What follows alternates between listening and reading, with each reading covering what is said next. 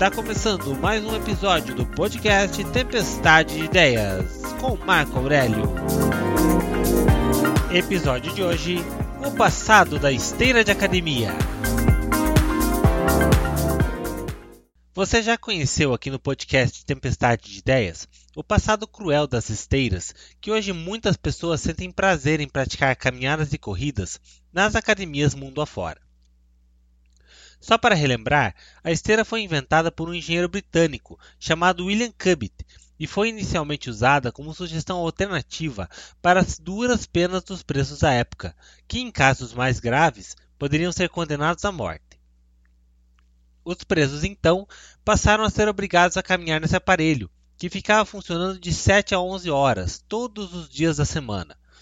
Os presos tinham que ficar caminhando sem parar, pois se fizessem isso, cairiam. E deu certo até 1936, quando o governo britânico baniu esse sistema, por considerar que ele era cruel demais. Isso porque caminhar na esteira era chato e tedioso e deixaria sequelas emocionais nos presos. Só que em 1961, o médico americano Kenneth Cooper estava à procura de um método eficaz de preparar e mensurar a capacidade física dos militares da Marinha Americana, e para isso desenvolveu o protocolo usado até hoje em testes físicos militares, o Protocolo de Cooper, conhecido aqui no Brasil como teste de 12 minutos. Ao procurar em materiais de arquivo antigos, descobriu esse protótipo de esteira e pensou que aquilo era perfeito para aplicar os testes que ele mesmo idealizou.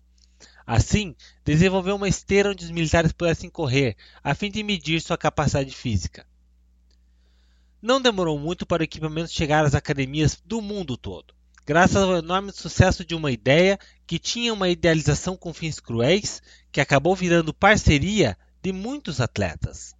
Esse foi mais um episódio do podcast Tempestade de Ideias. Até o próximo programa.